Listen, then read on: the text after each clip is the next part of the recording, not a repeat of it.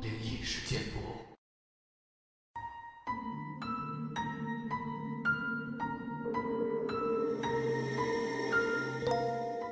嗨，你好，欢迎来到今天的奇闻事件部，我是主播莫大人。Hello，大家晚上好，我是陈默。今天这期节目呢，我们是分享了一个发生在中国古代的一个比较传统的故事，是发生在古代的一个跟大宅子有关的离奇故事，非常的这个曲折。嗯，对，先做一个小的一个剧透啊，就是我们这个节目今天这期节目有点长，所以大家可以当做一个连载来听。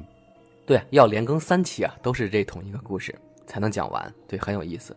嗯，赶紧来听一下吧。嗯，明朝末年，福建有一位赵姓书生，在城郊买了座大宅。大宅内有湖、庭院、戏台、祠堂，一应俱全。但是荒废多年，因有闹鬼的传言，所以售价极其低廉。赵生自称圣人书籍可避鬼，而他八字又重，因此毫无顾虑的住了进去。此处人迹罕至，是一个读书的清静场所。他带着两个老家仆在此地住了一年。无论白天还是黑夜，经常在庭院中听到孩子们嬉笑，在厨房听到孩子们哭泣，但是不见有鬼魂作怪。赵生对老仆说：“恐怕就是一些狐狸在此居住，不足为奇。”这么过了一年，竟然相安无事。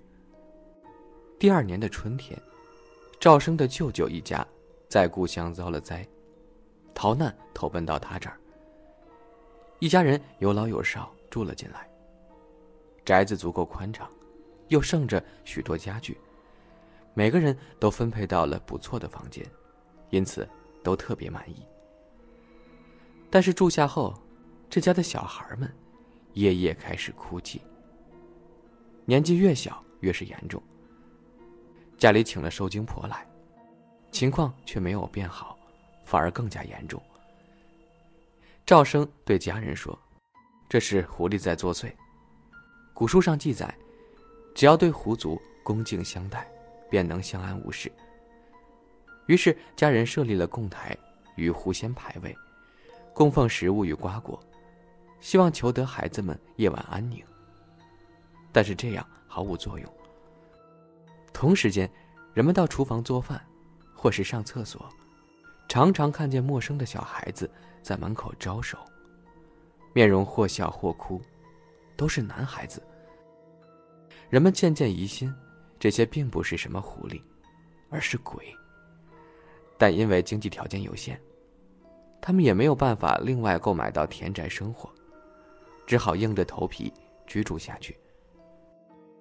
赵生舅舅家中有一位后生，十七八的年纪，平常素有沾花惹草的习性。不知怎么的，忽然从自己床下的土地中，悄悄挖出了一个石匣。匣中有金数锭。他并不告诉家人知道，独自贪了这钱财，到城中妓院挥霍享乐。在此期间，赵生家的妇女。也在夜晚做怪梦，梦见一个长得高大粗壮的僧人来与他们交合。女性成员无一不被其奸淫。有个年轻美丽的女孩子晚上开始夜游，几度欲投井，好在都被家人救了回来。家人问她何故要投井，她说井底有漂亮姐姐招她去，说可教她成仙。家人们愈发感到可怖，于是商量着筹钱请高人来做法事捉鬼。这鬼事尚未消除，不多久，家中那名后生被人抬了回来，被打了个重伤，阳具也被割去了。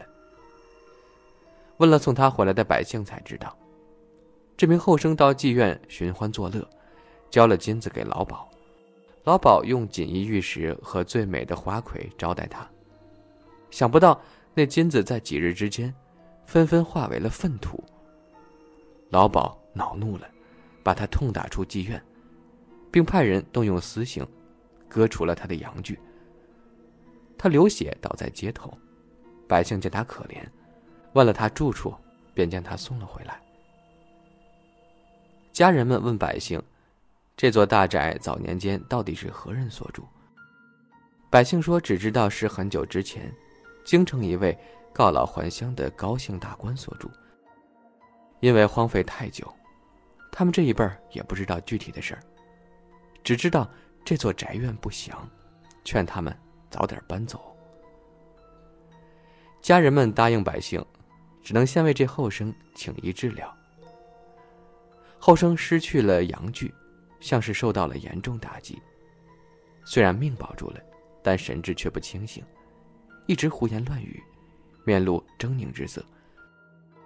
这时，家中的孩童忽然不再夜哭，而是个个脸色发青，面露惧色。又过了一日，家中孩童开始失踪，找遍整座宅院也找不着。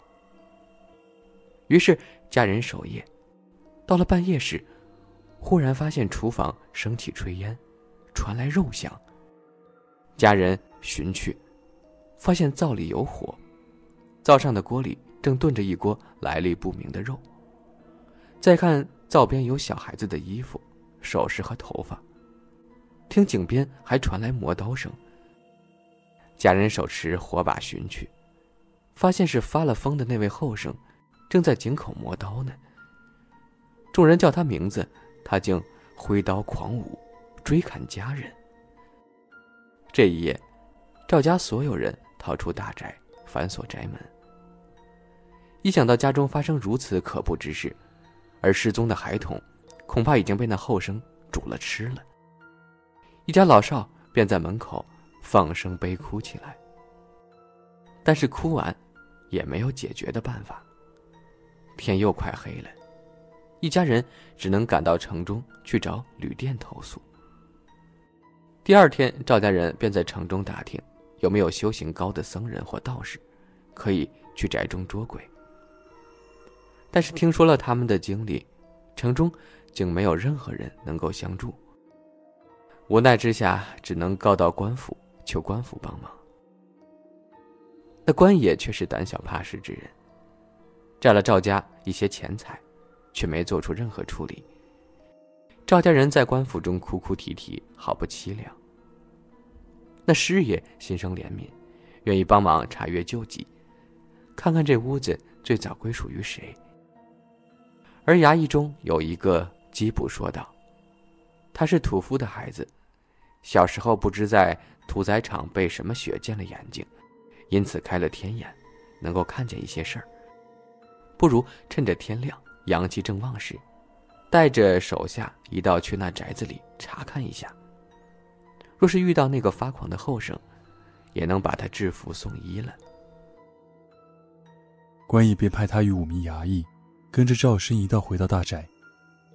他们走到大宅门口，是下午日头正烈的时候，发现门口站着一个盲眼的僧人，一手托钵，一手执竹杖，像是一个远行而来的行脚僧。他在宅门口站立不动。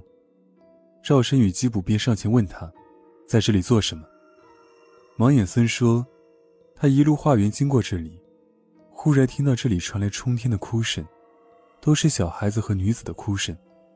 这样大的哀怨气场，不知道这座宅子里到底有什么东西。吉普说，我们也正要进去查案子，你要不要与我们同行？你身为僧人，也许持个咒念个经。可以为我们化解一下怨气。盲眼僧说：“我听宅里的哭声极其悲惨，我不念镇魔驱魔的经文去镇下他们，而是念救度苦难的金刚经吧。希望鬼魂听到金刚经的时候，可以情绪稳定，不会加害于人。”基普说：“可以。”大家便一道开门入内。基普走在最前方，一跨进这个屋子便吓了一跳，他轻轻对身后的人说。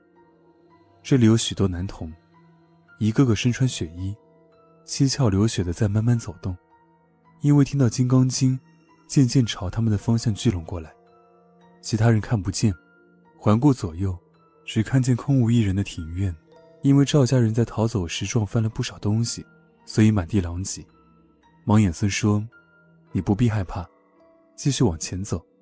他们既然是为了经文而来，渐渐都会跟在我的身后，我就走在最后头带着他们，便不会伤害到你们。”基普听了盲眼森的话，壮起胆子朝前走去，果然看见雪衣男童们都陆续跟往盲眼森身后走去，围绕在最后。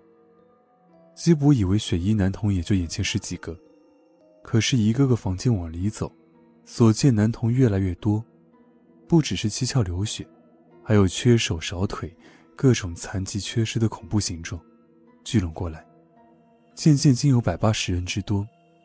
基普虽然不知道他们是何原因死在此地，但是看着心酸，于是一边走，一边默默落下眼泪来。其他人跟在他身后。面面相觑，并不知道他哭泣的原因。随后，他们来到井边，发现了赵家后生。这后生因为发狂后乱跑乱撞，把下体的伤口震开，流血不止，最终身亡。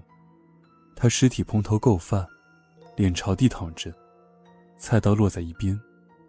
赵生见他惨死，不由得一阵悲哭。吉普看向井口。忽然发现井底伸出一个女人的手臂，手里拿着红色的丝帕朝他挥舞。吉普急忙来到僧人身后。僧人走到井边，用自己手中的竹杖朝井里探了一探，对几个衙役说道：“你们来把这座井水打出来，打空的时候，也许能看到里面有什么。”一名衙役说道：“这可是井，井底水源不断，怎么会打得完？”基普也心生疑惑。但是看到井里女子的手，忽然去拽水桶上拴着的绳索，似乎也在请他们打水。基普便不再犹豫，而是叫衙役们一道取木桶来打水。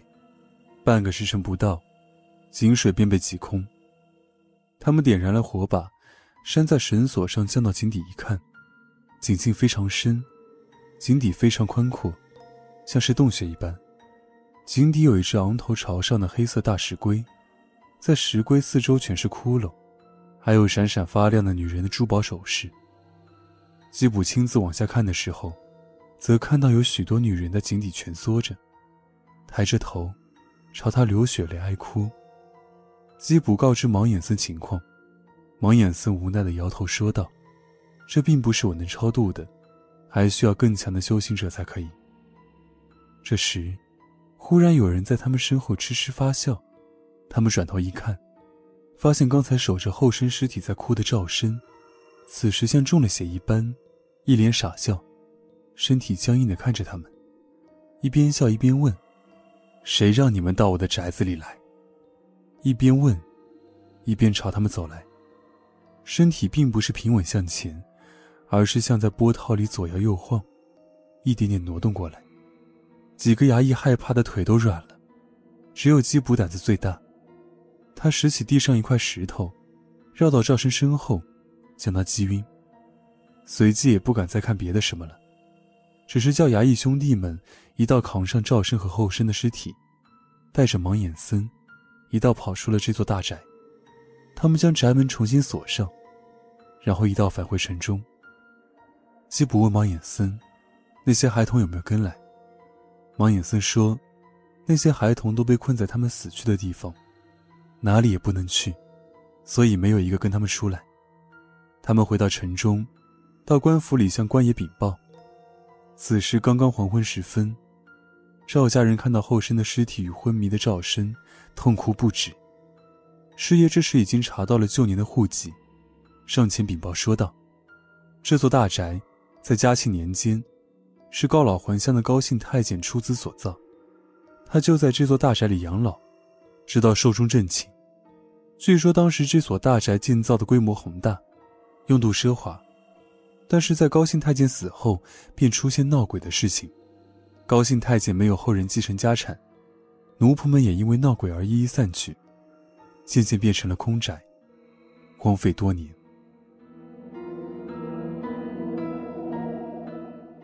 好了，以上呢就是今天奇闻事件部分享的全部内容了。